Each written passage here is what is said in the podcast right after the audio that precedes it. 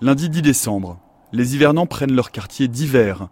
Première leçon de sécurité sur la banquise et découverte de la station Dumont-Durville, où ils vont passer une année entière. Pendant que les estivants, eux, s'affairent et profitent de la météo relativement clémente pour effectuer les travaux les plus importants, comme la réfection de la toiture de la centrale électrique. C'est le balai été-hiver que connaît chaque année Dumont-Durville. La population de la base monte jusqu'à 70 occupants, voire plus, entre décembre et février, et retombe à 24 une fois la dernière rotation de l'astrolabe effectuée, pour passer les 9 mois d'hiver en autarcie. Ces rotations, c'est un homme qui les organise, Patrice Bretel, de l'Institut polaire. C'est lui qui assure la coordination de ces allées et venues, de la sélection des hivernants jusqu'à leur installation.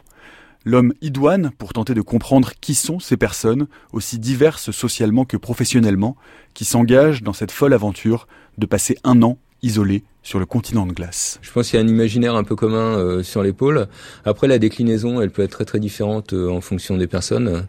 Et d'ailleurs, quand on fait euh, des entretiens d'embauche, c'est une question que j'aime bien poser, c'est de dire euh, vous venez dans une optique strictement professionnelle euh, pour avoir une expérience professionnelle euh, différente et ou est-ce qu'il y a une dimension passion qui vous anime plus? Et là, les, les réponses sont peuvent être différentes. On est quand même dans un environnement qui est hors norme. Tout est un petit peu hors échelle et je pense que là, bon, quand on accroche à ça, ça devient effectivement naviguer entre des icebergs euh, ou euh, arriver euh, sur face à la, calotte de glace sur le face au continent, c'est quelque chose qui est ouais, c'est prenant quoi, c'est fort. Vous les ressentez vous-même puisque vous étiez en Norvège avant, l'addiction polaire, vous êtes aussi victime du virus? Ouais, je sais pas si on peut dire victime, disons que c'est un intérêt c'est un peu un aboutissement euh, à la fois professionnel parce qu'on va vraiment travailler dans les milieux extrêmes. Et puis, euh, bah oui, il y a cette passion, quoi, hein, d'aller euh, encore à l'esprit un peu d'exploration. Bon, c'est tout relatif maintenant. Hein, faut pas non plus.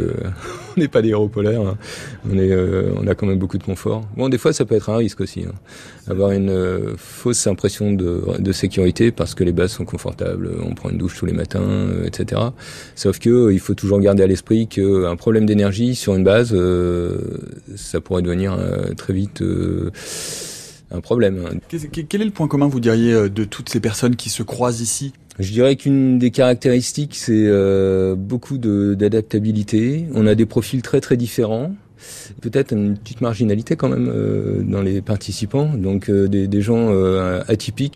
Et finalement, sur base, tout est lissé et mécanicien, le, le, cuisinier, une personne super importante sur l'ambiance sur base et, et à sa façon, il est, il est très très, il est aussi important que le chef central qui, qui pourtant tient la base entre ses mains parce que c'est lui qui va garantir l'énergie. J'aime bien faire le parallèle entre le, le polaire et puis l'agriculteur. On a des aléas météo, on a besoin d'une grande polyvalence technique, euh, on a une dimension psychologique importante, on est un petit peu isolé aussi, et la dimension humaine est assez forte. En fait, euh, je trouve que c'est un bon proxy, comme on dit, euh, l'agriculteur, le, polaire, je crois qu'ils peuvent être assez... Ils sont prudents aussi, ils sont modestes. Donc en fait, tout ça, ça fait vraiment une population de. C'est un peu comme un équipage de bateau où, tout le monde est important et ça, c'est une grande richesse. Demain, le futur chef de district s'installe dans son bureau et se prépare à la passation de pouvoir.